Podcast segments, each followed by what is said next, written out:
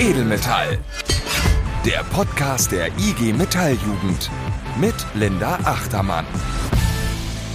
Und damit hi und willkommen zu Edelmetall. Am 8. März ist der Internationale Frauentag und damit sitzt hier am Anfang dieser Folge natürlich kein Mann neben mir, nicht der Florian ist da, sondern unsere Bundesjugendsekretärin, die Stefanie Holz. Hallo. Hallo Linda, schön dich wieder zu hören. Ja, danke gleichfalls. Ich freue mich sehr, dich zu sehen und ich habe mich auch sehr auf unsere Frauentagsfolge gefreut. Jetzt ist das nun aber nicht mehr so wirklich das bestimmte Thema. Da muss man jetzt auch mal so ehrlich sein. Wir mussten jetzt die Folge Edelmetall so ein bisschen umdisponieren. Ja, das stimmt. Allerdings möchte ich an dieser Stelle gleich mal Werbung machen für unseren tollen Podcast äh, Die Metallerin. Erscheint am 8.3. und ist ja auch mit dir, Linda, und mit unseren Kolleginnen aus dem Schwesternressort Frauen- und Gleichstellungspolitik. Und von daher da unbedingt mal reinhören. Alles, was wir quasi hier jetzt an Themen nicht mit unterbringen können, findet sich ja vielleicht auch darin wieder. Und von daher hört da mal rein. Podcast Metallerin ab 8.3. auch bei allen bekannten Plattformen zu finden. Und Linda, was soll ich sagen? Ich bin natürlich froh, dass wir ähm, da jetzt auch so flexibel sind und auch bei Edelmetall natürlich über die aktuelle Situation in der Ukraine sprechen können. Hm. Wir haben dazu ja einmal eine Kollegin aus der internationalen Abteilung der IG Metall und auch einen Kollegen aus NRW, der was zu der Situation beitragen kann. Ja, also ich habe mit der Gabriele Ibrum gesprochen. Das ist eben genau diese Kollegin aus der internationalen Abteilung der IG Metall. Die gibt uns nachher so einen kleinen Überblick darüber, was der Ukraine-Krieg für unsere Branchen auch bedeuten kann und wie das zusammenhängt. Was wird da überhaupt hergestellt und was bedeutet das eben auch für uns vor Ort? Weil wir können ja natürlich keine super aktuelle Berichterstattung machen, weil da ändert sich alles minütlich. Wir wissen nicht genau, wie es da vor Ort aussieht, aber wir können eben gucken, was bedeutet das im Großen und Ganzen. Und das machen wir mit Gabriele. Und wir blicken wie du sagst, auch nach NRW zu Dustin Zille von der Bezirksleitung dort. Der hat einen Hilfsgüterkonvoi gemeinsam mit anderen organisiert und ist an die polnisch-ukrainische Grenze gefahren. Und mit dem sprechen wir darüber, wie der Weg dahin war und ähm, was es vielleicht sonst noch für andere Wege gibt, zu helfen. Ja, zunächst einmal ist es natürlich äh, großartig zu sehen, was da innerhalb von ja wenigen Tagen jetzt wirklich auch an Hilfe organisiert wird, vor allem natürlich für die Menschen, die da jetzt ähm, auf der Flucht auch sind, die da vertrieben sind jetzt aus der Ukraine aufgrund des Krieges. Und ich sag mal, also mir fällt das noch total schwer, das irgendwie alles so zu verarbeiten und einzuordnen. Total. Weil das irgendwie so für unsere Generation ja auch ein vollkommen neues Gefühl ist, ne? was da mhm. jetzt gerade irgendwie hochkommt seit dem 24.02. Und dann zu sehen, dass es eben, wie gesagt, so viele tolle Menschen gibt, die da helfen, die solidarisch sind, das kann einen zumindest ein bisschen positiv stimmen in diesen schwierigen Zeiten. Nichtsdestotrotz haben wir natürlich auch irgendwie große Aufgaben äh, zu bewältigen äh, als IG Metalljugend. Und darüber wollen wir auch noch sprechen. Ja, das stimmt. Wir haben noch ein bisschen was anderes abzuarbeiten. Und das ist vor allen Dingen natürlich die Betriebsratswahl. Darüber sprechen wir, wenn wir beide hier fertig sind. Da habe ich äh, zwei sehr nette, inspirierende und coole Frauen am Start, die direkt aus der JAF in den äh, Betriebsrat wollen und die erklären uns, warum, was die vorhaben, was die bewegen wollen. Aber ich habe noch ein anderes Thema, was ich gerne mit dir besprechen möchte, Steffi. Weil Ende Februar wurde ja ein Bericht über die Ausbildungsbilanz von der IG Metall veröffentlicht. Und ich muss sagen, ich habe dazu einige Fragen, weil ich habe das jetzt zum ersten Mal in die Hand bekommen für die Vorbereitung dieser Folge. Und wenn ich das richtig verstehe, dann ist es so, dass das Angebot der Ausbildungsplätze sinkt und jetzt auch immer noch nicht auf dem Niveau ist von vor der Pandemie. Das ist schon mal eine ziemlich schlechte Nachricht. Gleichzeitig ist es aber auch so, dass immer weniger Menschen eine Ausbildung machen wollen. Kann das sein? Verstehe ich das richtig? Ja, das hast du korrekt dargestellt. Äh, in dieser Ausbildungsbilanz, die jährlich bei uns erscheint von der IG Metall, durchleuchten wir im Prinzip ähm, ja unsere Bereiche. Also wie entwickelt sich eigentlich der Ausbildungsmarkt, so dass wir da im Prinzip auch eine Langzeitanalyse haben. Und es ist weiterhin erschreckend. Also der Ausbildungsmarkt ist nach wie vor irgendwie im Krisenmodus. Mhm. Und ich sag mal so, das schlägt sich vor allem eben auch bei uns im Bereich Industrie nieder, dass eben da Ausbildungsplätze ja nicht besetzt werden ja. oder auch einfach gestrichen werden. So, und das ist ein Problem, weil das vor allem eben Ausbildungsberufe im gewerblich-technischen Bereich trifft. Ja. Und ich sag mal so, wenn wir nämlich auf der einen Seite weniger Auszubildende in den Betrieben haben, dann bedeutet das für uns natürlich auch, dass wir kleine REAF-Gremien haben, dass wir weniger Aktive auch haben, dass wir dadurch natürlich auch wiederum weniger Mitglieder haben. Und letzten Endes führt das natürlich dann auch zu einer Schwächung insgesamt von Gewerkschaften, ja. aber natürlich auch von Mitbestimmung generell in den Betrieben. Und das ist natürlich ein Problem. Auf der anderen Seite der Medaille, und das ist nämlich so ein bisschen die Krux dabei, haben wir zwar ein sinkendes Interesse auch, also das sagen ja auch die Unternehmen, ne, dass wir irgendwie weniger Bewerberinnen und Bewerber verzeichnen, aber gleichzeitig haben wir eine hohe Zahl an unversorgten Bewerberinnen und Bewerber. Das heißt, das sind die, die wiederum doch eine Ausbildung machen wollen, aber keinen Ausbildungsplatz finden. Ähm, das bezeichnen wir als sogenannten Mismatch.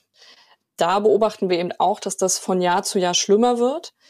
Ein Grund dafür, den wir ausmachen, ist ja im Prinzip eine mangelnde Vermittlungssituation, weil natürlich durch Corona auch ganz viele Berufsmessen nicht stattfinden konnten.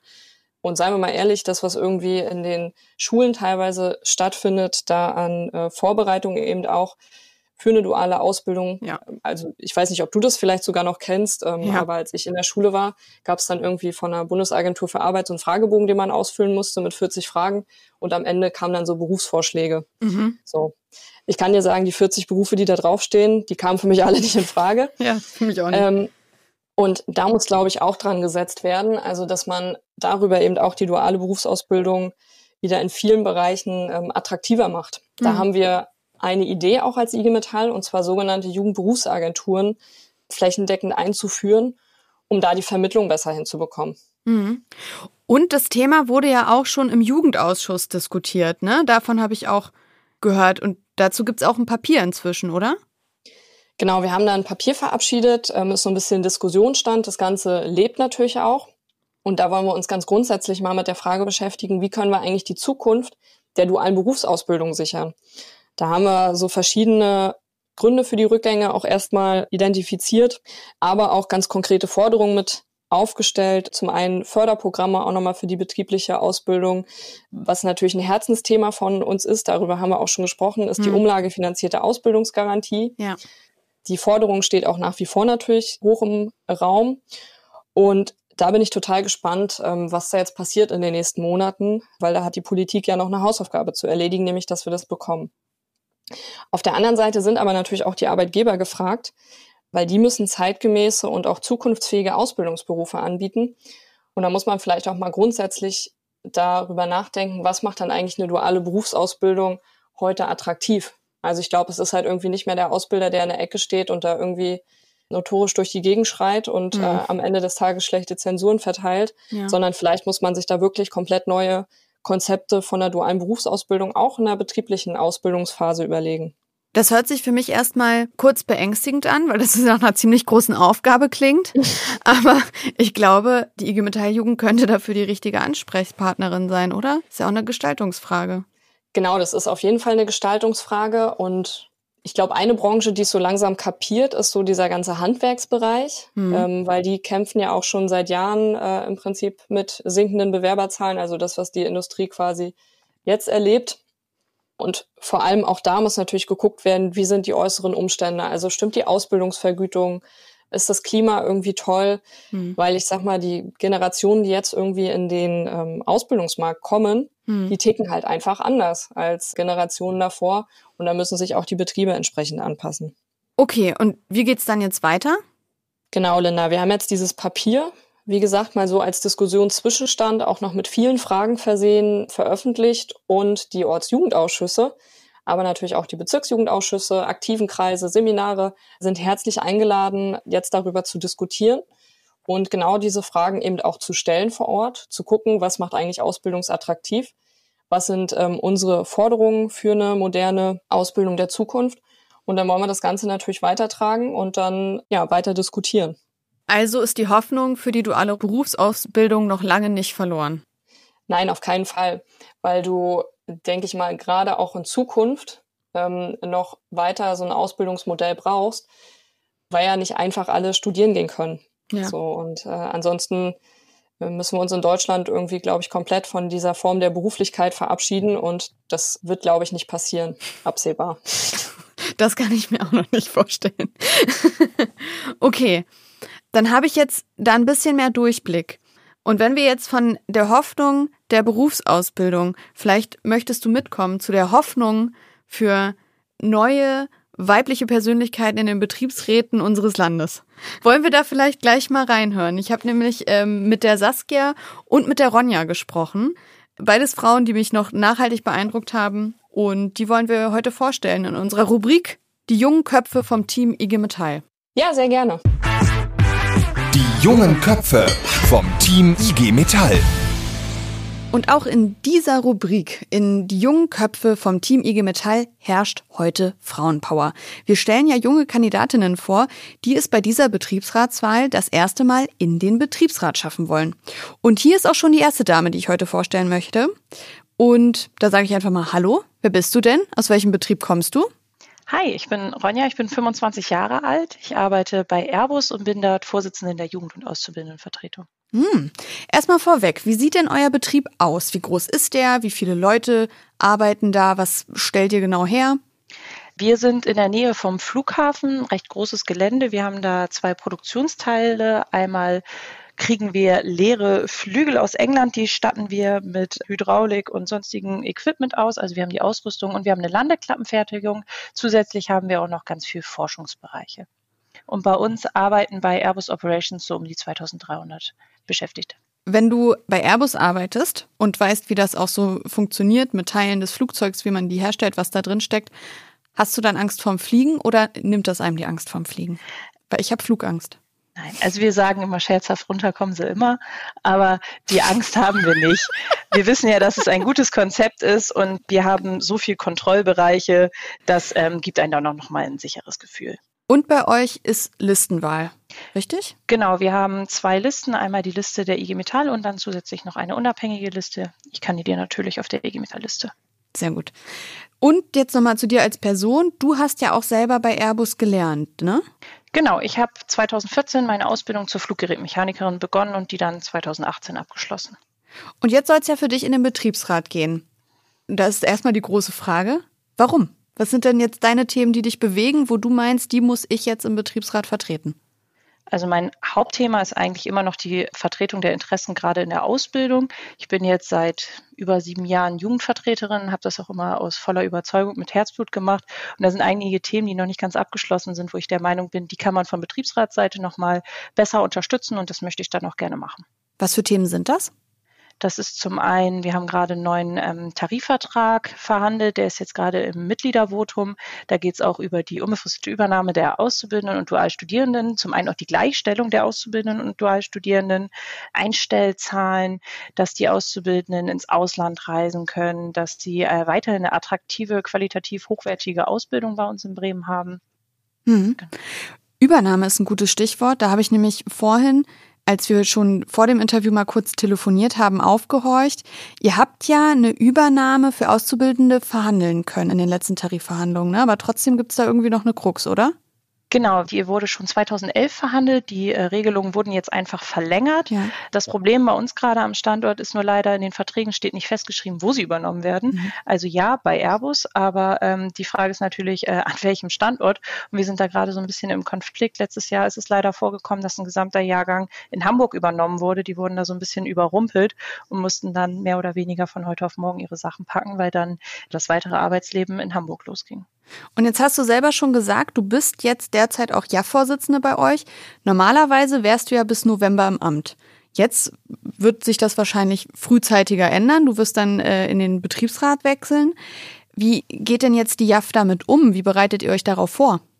Also ich weiß natürlich nicht, ob ich gewählt werde. Das ist ja so ein bisschen noch äh, offen. Ja, das stimmt. Aber äh, wir haben uns schon mal ein Stück weit vorbereitet, indem wir uns einmal die Frage gestellt haben, wer kann eigentlich die ganzen Ämter übernehmen, die ich bisher so gemacht habe. Wir sind ein siebener Gremium in Bremen mhm. und ähm, waren vor ein paar Wochen auf Klausur, haben uns da einmal die Karten gelegt, haben auch ganz offen gesprochen, wer kann sich was vorstellen, wer kann was auch überhaupt ableisten und haben uns dann die Themen neu aufgeteilt, uns auch neu strukturiert.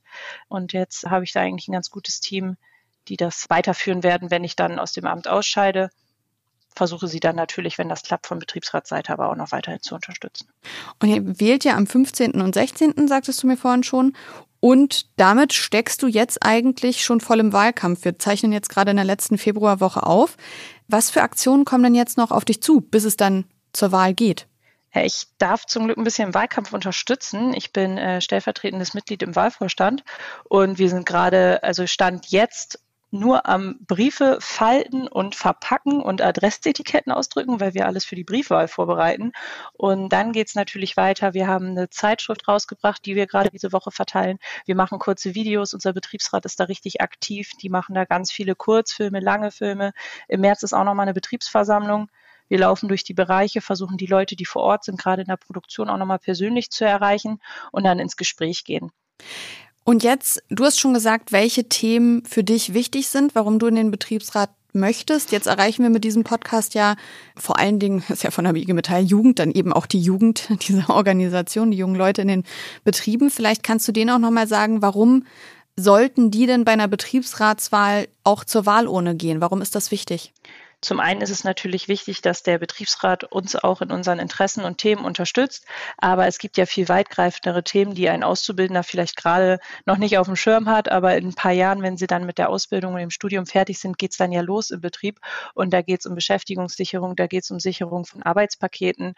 Da geht es um die Gestaltung der Arbeitsqualität und da ist Mitbestimmung total wichtig. Deswegen ist es auch wichtig, dass gerade die jungen Leute, die ja höchstwahrscheinlich die sein werden, die am längsten in den Betrieben noch arbeiten können, müssen, dürfen, dass sie dann auch diese Chance wahrnehmen, um sich eben da auch zu beteiligen und ihre Stimme wahrnehmen. Ja, das möchte ich unterstreichen. Dann vielen Dank für deine Zeit. Ich wünsche dir ganz viel Glück jetzt noch im weiteren Wahlkampf und dann viel Erfolg bei der Wahl. Dankeschön. Und dann äh, hören wir uns wieder, wenn du dann Betriebsrätin bist, hoffentlich. Ich klopfe mal auf Holz. Das hoffe ich. Danke. So, und dann kommen wir auch schon zu unserer zweiten Kandidatin in unserer heutigen Folge. Sie heißt Saskia Augenreich, ist 23 Jahre, Zerspannungsmechanikerin und JAF-Vorsitzende bei dem Autositzehersteller Adient Components im wunderschönen Rockenhausen. Und die rufe ich jetzt mal an. Hallo. Hallo Saskia, willkommen bei Edelmetall. Danke, dass ich dabei sein darf. Sehr gerne.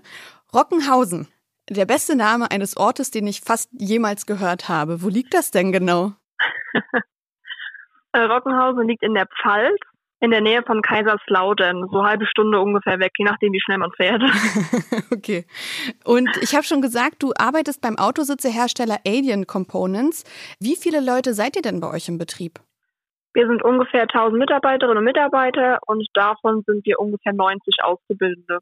Und ihr wählt ja erst im Mai mit einer Listenwahl, steckt aber jetzt schon mitten im Wahlkampf. Warum ist das so? Also wir fangen jetzt äh, mit den Vorbereitungen an. Ja. Und das hat den Hintergrund, äh, damit wir auch alle informieren können. Die Leute, die in der Zeit Urlaub haben oder wir haben momentan noch im Haus Kurzarbeit, dass wir auf jeden Fall alle erreichen. Denn man weiß, wie schnell ist die Zeit rum und wie schnell ist Mai. Ja, das stimmt. Wie sieht euer Wahlkampf denn aus? Wie geht ihr vor? Natürlich mit dem Team EG Metall, mit der äh, EG Metall-Kampagne. Mhm. Wir nutzen das Web-to-Print-Portal mit Statements, Bilder von uns, äh, verteilen Flyer und uns ist wichtig, dass wir auch den Wahlkampf vor Ort machen und nicht irgendwie online, weil wir so die meisten erreichen können. Und du bist 23 Jahre alt, das habe ich ja schon gesagt, und damit auch eine der jüngeren Kandidierenden auf eurer Liste. Und damit, das hast du mir vorher auch schon verraten, eine der wenigen Frauen. Warum äh, willst du denn unbedingt in den Betriebsrat? Ja, das, was jeder will, Mitbestimmung sichern und für die Mitarbeiterinnen und Mitarbeiter das Beste rausholen. Und ich als JAF-Vorsitzende weiß, wie wichtig die Zusammenarbeit zwischen JAF und Betriebsrat ist. Mhm. Und ich möchte mich weiterhin dafür einsetzen, dass diese Zusammenarbeit weiterhin erfolgreich stattfindet, um unter anderem die Ausbildung stetig zu verbessern. Und ich möchte vor allem Ansprechpartnerin sein, auch für die jüngeren Leute, sage ich mal, im Betrieb, dass die auch äh, mir kommen können. Meinst du denn, dass es, wir senden ja jetzt heute kurz einen Tag vorm Internationalen Frauentag. Meinst du, es ist wichtig, dass es vor allen Dingen auch Frauen im Betriebsrat gibt? Ja, klar, ist wichtig auf jeden Fall. Denn wir wollen im Betriebsrat vielfältig sein und es sollen sich alle Kolleginnen und Kollegen im Betriebsrat wiederfinden, egal ob jung, alt, Mann oder Frau. Ja. Und jetzt hast du schon gesagt, Ausbildung, Übernahme sichern, junge Themen nach vorne bringen. Gibt es sonst noch irgendwelche Herzensthemen, wo du sagst, für die wirst du stehen im Betriebsrat? Also ich würde auf jeden Fall gerne die geplante Gedenkstättenfahrt realisieren, die ich jetzt schon seit längerem geplant habe. Mit der Ausbildung generell, dass mehr ähm, Aktivitäten wieder in Präsenz stattfinden und einfach gute Arbeit das Beste rausholen. Ja, das ist schon mal, das ist, das ist ein guter Vorsatz, glaube ich. Ja. Ähm, gehen wir jetzt mal davon aus, du wirst gewählt, du schaffst es in den Betriebsrat. Was wird denn das Erste sein, was du machen wirst, wenn du weißt, das hast du jetzt geschafft? Natürlich erstmal das Gebühren feiern, dass es äh, geklappt hat. Und wie vorhin schon erwähnt, einfach ähm, die Aktion mit der Ausbildung weiterhin planen, dass die nicht verloren gehen und äh, einfach vor Ort helfen. Dann, liebe Saskia, danke für deine Zeit. Ich wünsche dir ganz viel Erfolg jetzt noch im Wahlkampf und vor allem bei der Wahl im Mai. Und dann hoffe ich, dass wir uns wiederhören, wenn du dann im Gremium sitzt, ne? Vielen Dank. Bis dann. Tschüss.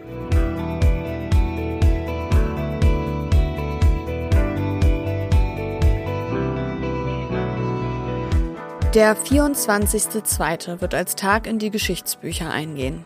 Keiner hat es für möglich gehalten, aber an diesem Tag startete das russische Militär auf Befehl ihres Präsidenten einen Angriffskrieg auf die Ukraine. Die Lage ist nach wie vor ziemlich unübersichtlich und es ist kaum möglich, Meldungen aus dem Kriegsgebiet zu verifizieren. Wir haben an dieser Stelle leider nicht genügend Zeit, Hintergründe des Konflikts aufzubereiten. Und ähm, was wir aber für euch machen können und was wir auch gerne für euch aufbereiten, ist die Frage zu klären, was bedeutet dieser Krieg eigentlich für uns? Und darüber spreche ich jetzt mit Gabriele Ibrom aus der internationalen Abteilung der IG Metall. Hi Gabriele, danke, dass du dir auch so kurzfristig Zeit nimmst, nochmal mit mir über dieses Thema zu sprechen. Ja, hallo Linda, danke für die Einladung. Sag mal, die Ukraine ist jetzt nach meinen kurzen Recherchen, das habe ich jetzt erst vor zwei Tagen rausgefunden, das wusste ich vorher gar nicht, einer der Hauptlieferanten von Kabeln für die Automobilindustrie hier in Deutschland. Und infolge des Krieges werden jetzt auch wichtige Kabelbäume eben natürlich nicht mehr hergestellt, weil das ist in einem Krieg halt leider nicht möglich. Und die fehlen jetzt hier in Deutschland. VW hat schon angekündigt, teilweise Kurzarbeit in ein paar Werken zu fahren. Welche Auswirkungen hat der Ukraine-Krieg denn noch auf unsere Branchen? Ja, also lass mich vielleicht äh, zunächst mal äh, sagen, dass der Krieg vor allem unermessliches Leid über die Menschen in der Ukraine bringt. Ja. Viele Menschen haben ihr Leben verloren und äh, es sind natürlich auch äh, viele weitere Todesopfer zu erwarten. Junge Männer, Frauen, Kinder. Viele mussten ihr Haus verlassen und fliehen, ob im Inland oder ins Ausland. Hm. Sie haben einfach ihr normales Leben verloren. Und das sind natürlich die schlimmsten Auswirkungen dieses Krieges. Auf jeden Fall. Ja, bei uns zeigen sich natürlich bereits die ersten wirtschaftlichen Auswirkungen durch die Einschränkungen im Transport und den Ausfall der Produktion in den Zuliefererbetrieben, wie du ähm, gesagt hast. Mhm. Also wir sehen jetzt direkte Auswirkungen in der Automobilindustrie durch fehlende Lieferungen aus der Ukraine, zum Beispiel bei den Bordnetzsystemen und Kabelbäumen, mhm. weil in der Tat äh, in den letzten Jahren äh, wurde diese Produktion größtenteils auch in die Ukraine verlagert oder auch nach Nordafrika, aufgrund der niedrigen Löhne vor allem. Mhm. Und so musste zum Beispiel die Firma Leoni, die in Westukraine zwei Werke hat, mit äh, ca. 7000 Beschäftigten, die Werke schließen. Aber wie gesagt, es gibt natürlich auch noch weitere Zulieferer, wie die Firmen Nexans, Yasaki, Sumitomo oder Kronberg und Schubert. Und diese Firmen produzieren sehr arbeitsintensive und zum Teil sehr kundespezifische Teile, ja. die man nicht schnell ersetzen kann. Ne? Es wird geschätzt, dass die fehlenden Kapazitäten jetzt aus der Ukraine woanders äh, aufzubauen, das würde schätzungsweise mindestens drei Monate, würde man dafür brauchen. Ja. ja, insgesamt sind in der Ukraine 22 ausländische Unternehmen ansässig, die Teile für die Automobilindustrie fertigen. Ja, ohne Kabelbäume können keine Autos produziert werden. Das heißt, bereits jetzt sind Volkswagen und BMW betroffen. Das ja. kann natürlich auch für weitere Unternehmen auch auf sie zukommen. Ja.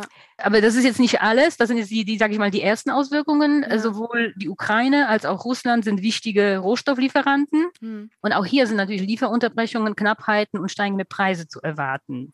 Mhm. Dabei handelt es sich zum Beispiel um Nickel, Aluminium, Palladium. Mhm.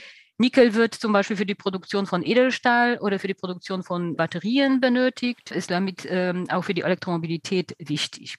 Palladium braucht man zum Beispiel in der Automobilindustrie für die Katalysatoren. Ja. Und die Automobilindustrie macht rund 70 Prozent der ganzen Palladiumnachfrage aus ja. und 40 Prozent des Angebots kommt aus Russland. Ja, Aluminium wird quasi fast überall gebraucht, aber auch vor allem natürlich auch in der Automobil-, in der Luft- und Raumfahrtindustrie. Ja auch als Leiter in der Elektronikindustrie und für Verpackungen. Mhm. Und hier ist Russland äh, nach China der zweitgrößte Produzent. Aber wie gesagt, die Ukraine und Russland sind beide wichtige äh, Lieferanten von mhm. Rohstoffen. Dann ist natürlich auch die Ukraine ein Exporteur im Bereich Stahl und Eisen. Also Eisenerz kommt zum großen Teil aus äh, der Ukraine, aber auch bei Stahl macht die Ukraine etwa ein Zehntel der europäischen Importe aus. Energiesicherheit spielt natürlich auch eine Rolle. Da ist auch sowohl Russland als auch Ukraine betroffen. Natürlich die Lieferungen aus, aus Russland, aber die Ukraine ist hier schon nach wie vor ein Dreh- und Angelpunkt für die Energiesicherheit, weil viele Lieferungen noch über die Ukraine gehen, auch wenn Russland in den letzten Jahren viel gemacht hat, um äh, neue Verbindungen aufzubauen. Ja. Und, und, dann ist es natürlich die Frage, ob, ob Russland liefert. Genau. Äh, da reden wir über Gas dann wahrscheinlich, ne? Äh, Gas und Öl, ne? Gas und Öl, hm was mir gar nicht so klar war, aber was man jetzt immer wieder hört, das ist auch äh, ein Thema, was die Nahrungssicherheit betrifft, weil die Ukraine, aber auch Russland wichtige Lieferanten von Getreide sind, zum Beispiel Weizen, Gerste, Mais, ja. Sonnenblumenöl und das nicht nur für Europa, aber auch für die Länder des globalen Südens. Ja. Kurzum, in der eng vernetzten und globalisierten Welt gibt es so viele Verbindungen und Querverbindungen, mhm. dass man im Moment, glaube ich, einfach nicht alle Auswirkungen abschätzen kann. Ja, das glaube ich. Ich selber habe überhaupt gar keine Vorstellung davon gehabt, wie jetzt zum Beispiel Gewerkschaftsstrukturen in der Ukraine verbreitet sind, wie die da aufgestellt sind. Kannst du uns da einen Überblick geben? Ja, also die letzten 30 Jahre waren für die ukrainischen Arbeitnehmerinnen und die Gewerkschaften nicht einfach. Das heißt, nach der Wende gab es in der Wirtschaft äh, eine fortschreitende Deindustrialisierung und die Ukraine entwickelte sich von einem Land mit zum Teil hochkomplexer Industrie wie der Luftfahrtindustrie immer mehr zu simpler Fertigung und Zulieferung von Komponenten, wie eben die äh, vorher erwähnten Kabelbäume und Autositze und warb vor allem mit Niedriglöhnen und gut ausgebildeten Fachkräften. Mhm. Die wechselnden Regierungen haben die Gewerkschaften oft ignoriert und waren am sozialen Dialog nicht interessiert. Politische Parteien versuchten, die Gewerkschaften für ihre Zwecke zu instrumentalisieren. Ja. Die ukrainischen Gewerkschaften haben dadurch natürlich auch viele Mitglieder verloren. Sie haben aber immer noch im Regionalvergleich einen relativ hohen Organisationsgrad von circa 40 Prozent im formalen Sektor. Hm. Sie sind auf jeden Fall die größte zivilgesellschaftliche Organisation in der Ukraine. Ah, okay. Es gibt in der Ukraine eine Vielzahl von registrierten Gewerkschaftsverbänden und Gewerkschaften. Mhm. Allein im Industrie Global Union sind zwölf ukrainische Branchengewerkschaften Mitglied. Okay. Für die Branchen, die in Deutschland von der IG Metall und IG BCE vertreten werden. Ah. Also eine große Fragmentierung und große Anzahl von Gewerkschaften. Äh, einige der registrierten Gewerkschaften sind allerdings nicht repräsentativ und auch kaum aktiv. Ja. Wie in vielen mittelosteuropäischen Ländern ist es auch in der Ukraine so, dass die Gewerkschaften vor allem in den Betrieben sozusagen basiert sind. Das heißt, in den Betrieben entstehen die betrieblichen Gewerkschaftsorganisationen, die sich dann der Branchengewerkschaft anschließen. Äh, und sie sind auch relativ autonom und die Tarifverträge werden äh, vor allem auf Betriebsebene verhandelt und abgeschlossen. Und die Abdeckung mit Tarifverträgen ist im formalen Sektor auch relativ hoch. Mhm. Ja, wie die gewerkschaftliche Lage in den einzelnen Betrieben aussieht, das hängt natürlich sehr stark von der Mitgliederstärke und den Personen ab. Okay. Es ist auch, auch, so, dass die betrieblichen Gewerkschaftsorganisationen sich nach wie vor vor allem um soziale Belange kümmern, wie Ferienlage für die Kinder, Sport- und Kulturveranstaltungen, ah. so wie das in der Sowjetunion üblich war und mhm. auch zum Teil von den Beschäftigten erwartet wird. Und oft sehen sich die Gewerkschaften noch eher als Vermittler zwischen den Arbeitgebern und Arbeitnehmern als Vertreter der Interessen der Beschäftigten. Okay. Die wirtschaftliche und soziale Situation in der Ukraine ist leider in den vergangenen Jahren auch nicht gut gewesen und es ist den Gewerkschaften leider nicht gelungen, sie deutlich zu verbessern. Das mhm. heißt, die Löhne und Renten waren und sind niedrig. Viele Menschen verdienten offiziell nur einen Mindestlohn, mhm. der 2021 äh, umgerechnet 168 Euro betrug. Die Armutsquote war sehr hoch oder ist sehr hoch, das Gesundheitswesen sehr unterfinanziert und so weiter und so fort. Ja. Die wichtigen Reformen im Bereich Arbeitsmarkt und Sozialpolitik äh, sollten immer wieder ohne Konsultation mit den Gewerkschaften durchgeführt werden. Mhm. Seit Jahren versuchen wechselnde ukrainische Regierungen zum Beispiel das Arbeitsrecht zu liberalisieren und zu flexibilisieren. Äh, das würde dann bedeuten, Kündigungen ohne Angabe von Gründen, ohne Kündigungsfrist, Nullstundenverträge und so weiter. Grundlegende Gewerkschaftsrechte sollen beschnitten werden, was auch gegen internationale Kernarbeitsnormen verstoßen würde. Hm. Und wie gesagt, das haben die Regierungen immer wieder versucht, ohne Rücksprache mit den Sozialpartnern, ohne Einbindung der internationalen äh, Arbeitsorganisation. Und dabei wurden sie auch vom Internationalen Währungsfonds aber auch äh, von westeuropäischen Lobbygruppen unterstützt, wiederum zum Teil auch darin äh, von zum Beispiel von der britischen Regierung Unterstützung bekommen haben. Mhm. Das heißt, die Gewerkschaften mussten immer wieder auf die Straßen gehen und darum kämpfen, dass sie bei für sie relevanten Gesetzen rechtzeitig informiert und konsultiert wurden, dass sie bei wichtigen Reformprojekten auch mitreden durften. Mhm. Und das ist den Gewerkschaften auch tatsächlich gelungen, ein paar Mal diese Liberalisierung zu verhindern, auch mit internationaler Unterstützung und Solidarität.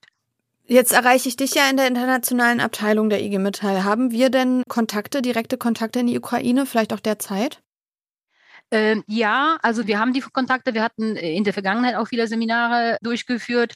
Aktuell haben wir jetzt natürlich, also hat die Metall den ukrainischen Branchengewerkschaft ihre Solidarität und Unterstützung ausgedrückt äh, in einem Brief. Wir stehen in Kontakt mit den, vor allem mit den beiden ukrainischen Dachverbänden. Hm. Ich persönlich hatte auch Kontakt per WhatsApp mit der Vorsitzenden der betrieblichen Gewerkschaftsorganisation bei ArcelorMittal in Kryvyi Rog. Das mhm. ist im Osten der Ukraine. Naja, und sie berichtete mir das, was wir auch aus den Medien wissen, also dass ihr Staat äh, unter Beschuss steht, dass sie oft sechsmal in der Nacht Fliegealarm haben, dass sie sich dann in Badezimmer verstecken, auch wenn das keine große Sicherheit bietet. Ja, sie berichtete über, über diese schweren Bombardements über viele ukrainische Städte, auch, äh, dass da Wohnsiedlungen bombardiert werden, mhm. dass schöne Städte in Ruinen verwandelt werden. Sie sagte, dass äh, die Gewerkschaften warme Kleidung und Geld für die Armee äh, sammeln, dass die männlichen Beschäftigten zur Zivilverteidigung eingezogen wurden. Naja, sie schickte mir halt Bilder von brennenden Wohnblocks in Kiew und mhm. berichtete, dass sie in diesen wenigen Tagen ergraut ist. Mhm. Also äh, ja, und dann hatte ich auch noch Kontakt mit dem Vorsitzenden der Gewerkschaft der Automobil- und Landmaschinenindustrie. Mhm. Der hat wiederum seine Enkel in den Westen der Ukraine gebracht und ist äh, dort derzeit. Das heißt, er hat mir gesagt, er kann über die Situation in Kiew nur mhm. auch aus den Medien berichten. Ah, oh, das ist immer, ich, das geht dir bestimmt ganz genauso. Ne? Man hat manchmal so die Möglichkeit, das auch gut wegzuschieben und dann, ähm, man sieht die Bilder und das sieht dann alles aus, als wäre es weit weg. Aber wenn man dann nochmal so sehr persönliche Eindrücke hört und dann eben auch persönlichen Kontakt hat, das finde ich, das geht einem schon sehr schnell sehr nah. Das ist irgendwas, also das kann ich mir gar nicht vorstellen. Ne? Ja, da hast du natürlich vollkommen recht. Also die Kollegin von ArcelorMittal, die kenne ich. Ich weiß, sie hat einen Sohn. Mhm. Und ich, ja, ich, ich will mir das gar nicht ausmalen. Ich kann mir das gar nicht ausmalen, was sie da ja, empfindet. Wie reagieren denn die internationalen Gewerkschaftsbünde jetzt auf diesen Krieg? Was, was passiert da auf internationaler Ebene der Gewerkschaftszusammenarbeit, vielleicht bei Industry All und auch beim Europäischen Gewerkschaftsbund? Wie sieht es da aus?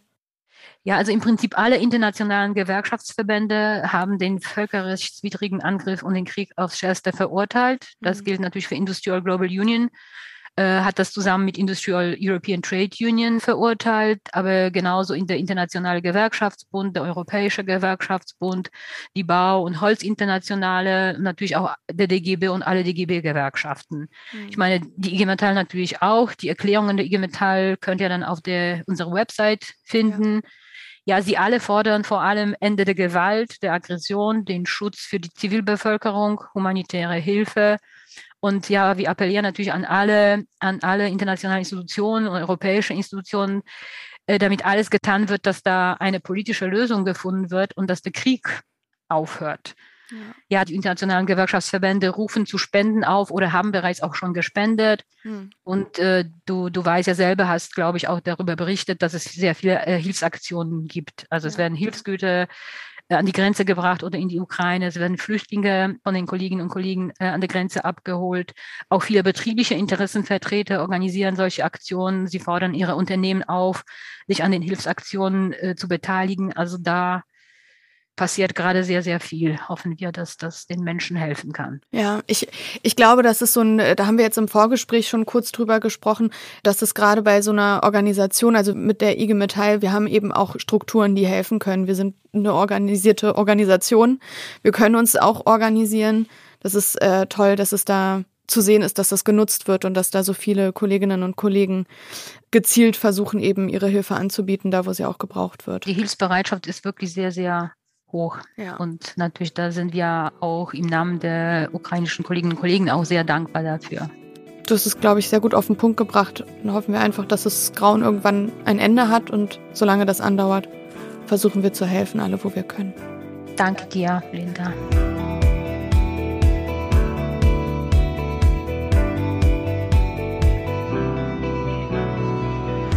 Ich wette, dass es euch auch so ging. Die ersten Meldungen zum Krieg kamen rein und direkt fing ich wirklich an zu googeln, Ukraine helfen, spenden. Und dann steht man da. Die Möglichkeiten zu helfen sind irgendwie zahlreich, nicht so leicht zu durchblicken. Man fühlt sich schnell overwhelmed, aber trotzdem möchte man anpacken. Ich habe jetzt einen Metaller zu Gast, der sich genau das Gleiche gefragt hat und Hals über Kopf in einer riesigen Spendenaktion gelandet ist. Hi, Dustin Zill von der Bezirksleitung NRW. Hi. Hi, danke für die Einladung. Das wir sprechen ja jetzt am 3.3. miteinander und heute Abend, heute Nacht, in der Nacht zum 4.3. wollt ihr losfahren Richtung polnische, ukrainische Grenze. Vielleicht kannst du erst mal sagen, wie groß ist es jetzt geworden und wie kam es überhaupt dazu? Genau, ich fange mal ganz vorne an, einfach wie es angefangen hat. Ähm, der Plan war eigentlich, dass wir irgendwie gar keinen Plan hatten. Also es ging, uns ging es, glaube ich, so wie, wie ganz vielen anderen momentan, dass man einfach nicht weiß, oder man, man kriegt die ganzen Nachrichten mit, schlimm irgendwie und man, man weiß nicht, was man machen soll. Mein Kollege Thomas Hay hatte dann am Samstag mal eine Nachricht geschrieben, ob wir das irgendwie schaffen, einen Hilfskonvoi auf die Beine zu stellen. Mhm. Und der erste Gedanke war, dass wir den, den Flüchtlingen, die ankommen, helfen. Also man hat die Bilder ja gesehen, da kommen Frauen mit ihren Kindern an auf dem Arm und haben nichts, so. Ja.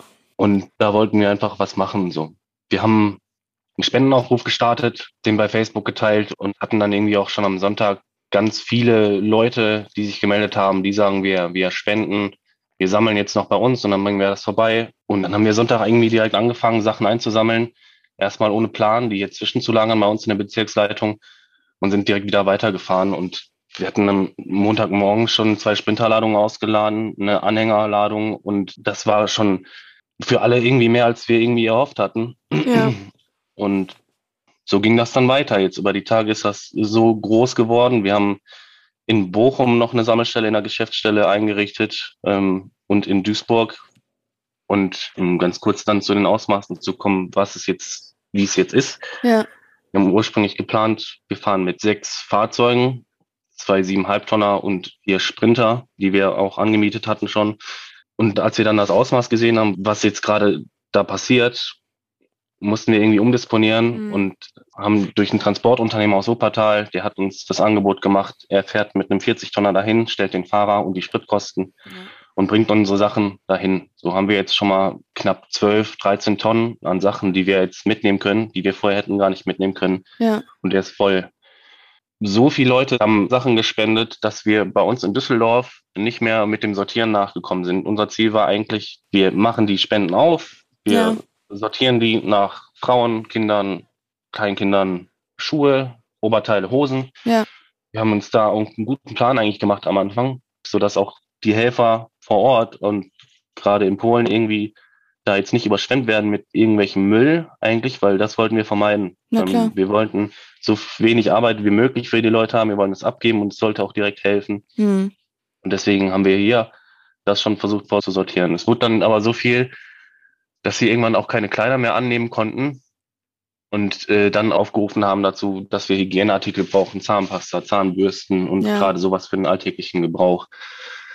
Weil das ist gerade, was im Moment wichtig ist. Mhm. Und ich habe auch durch meine Freundin, die auch in, in Polen gerade wohnt, auch ja. an der, direkt an der Grenze, die das da mitbekommt und sie hat uns auch immer Updates geschickt, was wird eigentlich benötigt. Genau. Weil wir wollen auf keinen Fall dahin fahren mit, mit Dingen, die, die da jetzt nicht gebraucht werden. Ja. Und so haben wir dann zwischendurch immer angepasst, weil wir einfach nicht wollen, dass wir da jetzt Müll hinkarren. Das kann gar keiner gebrauchen. Und in Polen ist auch die Hilfsbereitschaft riesig. Ja. Und es ist jetzt einfach so viel geworden. Ich kann mal kurz sagen, so ungefähr, was wir schätzen. Hm. Die sind jetzt, glaube ich, so zwischen 60 und 80 Tonnen an Material, was wir eingesammelt haben. Oh, ist das so. krass, ja. Und von Sonntag bis heute, das in dieser kurzen Zeit, das kann man, man kann das nicht glauben. Nee so viele Leute möchten da jetzt gerade helfen und die sind auch froh, wenn sie da was machen können oder auch anpacken, noch nicht mal spenden. Also wir brauchen so viele Helfer, auch in Duisburg, wo wir gesammelt haben. Die sind in dem Ansturm da untergegangen und die haben dann auch selber einen Facebook-Post verfasst, dass wir hier Leute brauchen, die anpacken, verpacken, sortieren. Ja. Ich war da kurz selber vor Ort und da waren 50, 60 Leute, die da wirklich Kartons gepackt haben, verpackt haben, beklebt haben, beschriftet, LKWs beladen, Feuerwehr Duisburg hat sich dann gestern gemeldet und hat einfach diese Masse, die wir nicht mehr handeln konnten und auch nicht mehr abholen konnten, mhm. Haben sie dann in eine Lagerhalle gefahren, weil wir es irgendwo zwischenlagern müssen. Ja, ja. Wir haben natürlich jetzt viel mehr, als wir ursprünglich geplant haben. Wir haben auch zu jeder Zeit gesagt, wir nehmen auch noch Spenden an, jetzt, weil die Leute haben natürlich von Anfang an irgendwie auch gesammelt und wollten was Gutes tun. Und wir haben uns gesagt, wir nehmen das jetzt alles an, mhm. bis dann und dann Und dann müssen wir einfach weiter gucken. Wir können natürlich nicht alles mitnehmen. Wir haben uns jetzt auf das Wichtigste beschränkt. Und jetzt müssen wir im Nachgang einfach gucken, dass wir die Sachen anderweitig verteilen. Also eventuell auch in Deutschland an Flüchtlingsunterkünfte oder Erstaufnahmezentren gespendet wird. Ja. Weil natürlich, wir haben jetzt eine Woche Krieg und wir haben gerade mal ein paar hunderttausend Flüchtlinge in der EU. Ja. Da wird natürlich noch einiges kommen jetzt im Nachgang. Und wenn wir uns da vorbereiten und das auch hier spenden können, das hilft auch den Leuten hier ungemein. Ne? Und das machen wir jetzt einfach im Nachgang, dass wir gucken, dass wir das auf jeden Fall auch noch in gute Hände bekommen. Ja, das ist sehr gut. Du hast gerade deinen Job und meinen Job gleichzeitig gemacht. Du hast alle Fragen, die ich schon hatte, schon vorweggenommen, was aber überhaupt nicht schlimm ist, was die Hörerinnen und Hörer jetzt nicht sehen. Wir sind gerade über Zoom zusammengeschaltet. Und äh, man sieht ja die Anstrengung der letzten Tage an. Wir haben gerade vorher auch, ähm, du hast mir noch Bilder geschickt, wie das wirklich aussieht. Und wir haben ja echt beide sehr gerührt gesessen, weil das ähm, auch, wenn man nicht, glaube ich, dabei ist, ist es schon unfassbar, wie viele Menschen helfen wollen und dann auf euch zukommen. Und es ist irgendwie auf der einen Seite natürlich krass, dass euch das so über den Kopf gewachsen ist. Auf der anderen Seite auch zeugt es ja von so viel Solidarität und ähm, dass Leute helfen wollen, dass es ja auf der anderen Seite auch sehr, sehr schön sein kann. Du sagtest jetzt schon, ähm, die Sachen, die übrig bleiben, die werden dann andersweitig verteilt. Das wäre jetzt so meine letzte Frage gewesen. Jetzt fahrt ihr aber heute Nacht los. Du meintest schon, deine Freundin wohnt an der polnischen Grenze. Kannst du vielleicht so ein bisschen sagen, was erwartet ihr da für eine Situation? Wartet da jetzt schon jemand direkt vor Ort auf eure Spenden? Wie ist es da überhaupt aufgestellt, wenn da Leute die Grenze überqueren? Weißt du das? Also ein ganz klares Lagebild habe ich nicht. Mhm. Ich weiß nur, auch mal für die Zuhörerinnen und Zuhörer, wo fahren wir überhaupt hin? Also unser Plan war, wir fahren in die Stadt Przemyśl, direkt an die Grenze nach Medika. Ja. Das sieht man ja auch mittlerweile oft im Fernsehen, diesen Grenzübergang. Das war der Plan. Man muss jetzt natürlich gucken, wir wollen auch da den Leuten nicht im Weg stehen, mhm. die da helfen meine Freundin, ähm, die hat da einen Kontakt hergestellt, wo wir das auch abladen können. Und wir haben zwei Punkte in der Stadt Przemyśl und nochmal ein paar Kilometer weiter. Da werden wir unsere Sachen los und die werden auch benötigt und die sind angemeldet. Momentan ist aber auch die Lage, dass auch viele Polen helfen, ja. natürlich, auch mit Transportmöglichkeiten. Ob wir jetzt direkt an die Grenze fahren, davon gehe ich gerade nicht mehr aus, mhm. weil auch da schon ganz viel ist. Und ja. Wir möchten auch nicht dahin fahren, um zu gucken. Das kann man auch im Fernsehen sehen, sondern wir möchten wirklich helfen und wir fahren einfach dahin, wo es gebraucht wird. Jetzt denken sich garantiert viele Menschen, geil, die haben das auf die Beine gestellt, ich möchte auch unbedingt helfen. Was würdest du denn jetzt solchen Leuten raten, die eventuell da genauso wie ihr reinstolpern könnten und zu sagen, wir sammeln jetzt Spenden und wir wollen dann losfahren? Wer Kontakte hat und wer vielleicht auch Polnisch oder Ukrainisch spricht oder auch da vielleicht Verwandte hat und da direkten Kontakt herstellen kann, der kann das ja nutzen, um Spenden zu sammeln, weil momentan ist es einfach schwierig zu wissen, was wird gebraucht mhm. und jeder möchte was beisteuern und helfen. Das ist auch total super. Aber wir haben es, glaube ich, jetzt gerade selber am eigenen Leib irgendwie erfahren. Und was total super ist, so, da beschweren wir uns auch überhaupt nicht. Ja. Aber wir merken einfach, wir wollen helfen und wenn wir so viel haben, was nicht mehr handelbar ist und es so viele auch machen, die Hilfe, die soll halt wirklich ankommen. Also macht es nicht, wenn ihr nicht wisst, wo, wohin geht, gehen die Sachen. Ja. Was soll damit passieren? Es gibt so viele Hilfsorganisationen, die das ja. wirklich auch seit Jahren professionell machen, die die Kontakte auch vor Ort haben. Ja. Ob das jetzt eine Geldspende ist oder eine Sachspende oder auch hier in Deutschland. Also man, wir erwarten ja hier auch noch einiges an Leuten, die hier hinkommen. Genau. Guckt euch vielleicht an, was wird hier in Deutschland gebraucht? Flüchtlingsunterkünfte, die werden oder Erstaufnahmezentren, die hier auch noch wahrscheinlich entstehen werden bei uns in der ja. nächsten Zeit es muss ja auch keine Sachspende sein. Wenn man Richtig. sich auch ehrenamtlich engagieren kann oder auch vielleicht Platz hat, Leute aufnehmen möchte, dann kann man das auch machen. Das ist ja auch für die Leute schon eine Riesenhilfe. Es geht hier gerade nicht nur um Sachspenden, sondern einfach auch irgendwie um Nächstenliebe Leute aufzunehmen und, und da vor Ort zu helfen. Also man kann da in vielerlei Hinsicht was bewegen. Ja, du hast es komplett richtig gesagt. Ich habe da nur sehr wenig hinzuzufügen. Ich denke auch, dass man einfach gucken sollte, dass eben, wie du sagst, die Hilfe da ankommt, wo sie benötigt wird. Und dass man, bevor man alleine irgendwas startet, gucken sollte, ich sende jetzt aus Berlin, so hier kommen jeden Tag Flüchtlinge an, heute sollen 8000 Flüchtlinge kommen die Organisation von Privatmenschen, die die Leute aufnehmen, das hat nicht lange gedauert und jetzt wird eben geguckt, da die Flüchtlingsunterkünfte zu reaktivieren und diese Erstaufnahmezentren zu reaktivieren. Und da werden unglaublich viele Helferinnen und Helfer gesucht. Und ich denke, das genau. wird in den nächsten Wochen und Monaten in anderen Städten ganz genauso kommen. Und bevor man sich da selber übernimmt, sollte man eben gucken, dass man mit seinen Kapazitäten da einfach gut helfen kann, wo man, ja. wo Hilfe gebraucht wird. Das finde ich ganz genauso. Ich kann dir erstmal von mir nur Danke sagen. Danke, dass ihr das macht, dass ihr das auf euch nehmt. Das ist ganz wichtig und ganz toll. Und ich wünsche euch alles Gute. Ich hoffe, wir hören uns danach nochmal. Ich wünsche euch, dass das alles gut klappt vor Ort. Und danke für das nette und ehrliche Gespräch. Ja, danke auch. Sehr gerne.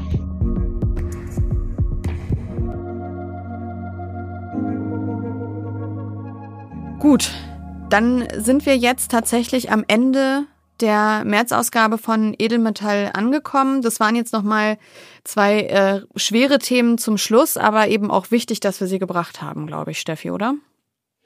Ja, auf alle Fälle. Ich kann es nur nochmal betonen, das ist halt irgendwie für uns eine ganz neue Situation, in der wir uns da irgendwie gerade befinden, das quasi so vor der Haustür zu haben. Und das macht uns natürlich irgendwie alle immer noch fassungslos und sprachlos. Ja. Was ich jetzt mitbekommen habe, Mission Lifeline äh, beispielsweise organisiert auch solche Konvois. Da einfach nur noch mal die Bitte, fahrt bitte nicht auf eigene Faust da irgendwie los, ja. sondern äh, organisiert euch da. Da gibt's Plattformen, da gibt's Ansprechpartnerinnen, Ansprechpartner, weil wichtig ist natürlich auch, wenn die Leute hierher gebracht werden, die müssen natürlich auch irgendwo unterkommen. Und von daher ähm, einfach nur noch mal der Hinweis, wenn ihr Bock habt, euch da auch an solchen Konvois zu beteiligen, dann organisiert euch über Mission Lifeline. Die sind natürlich dankbar über Hilfe. Auf jeden Fall. Das ist ein äh, super wichtiger Hinweis und hatte ich ja auch mit Dusty noch besprochen. So eine Spendenaktion, wenn man die aus dem Boden stampft. Und ich glaube, da haben wir jetzt gerade auch mit den Leuten, die wir erreichen wollen, genau das richtige Publikum, weil Metallerinnen und Metaller helfen einfach, glaube ich, gerne, wenn es brenzlig wird. Die wollen dann zupacken. Ähm, das ist auch gut so. Aber man muss eben jetzt auch bei dieser Situation kühlen Kopf bewahren. Mission Lifeline finde ich ist ein super guter Hinweis. Ich weise bei sowas gerne nochmal darauf hin, dass tatsächlich, ich weiß, Geld spenden, man denkt immer, wer weiß, ob es ankommt, aber tatsächlich so Hilfswerke wie das Deutsche Rote Kreuz, die Caritas, ähm, die sind einfach schon vor Ort. Die sind seit 2014 da im Land. Ärzte ohne Grenzen zum Beispiel auch. Die haben da vor Ort Strukturen, die man direkt mit einer direkten Spende super einfach von zu Hause unterstützen kann. Und das hilft einfach auch schon ungemein viel. Und ich glaube, wir kommen da jetzt gar nicht mehr lustig aus der Folge raus. Das muss auch gar nicht sein an dieser Stelle.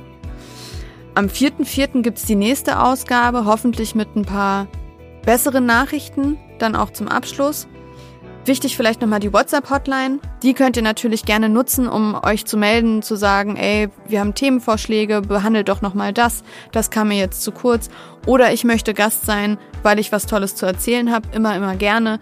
Die erreicht ihr natürlich wie immer unter der 0152 291 34110, wie die Polizei. So, Steffi, dann ähm, wünsche ich dir jetzt noch einen schönen Tag. Wir bleiben in Kontakt und Danke, dass du da warst und dir die Zeit genommen hast. Vielen Dank und alles Gute. Edelmetall. Der Podcast der IG Metalljugend. Gefördert vom Bundesministerium für Familie, Senioren, Frauen und Jugend.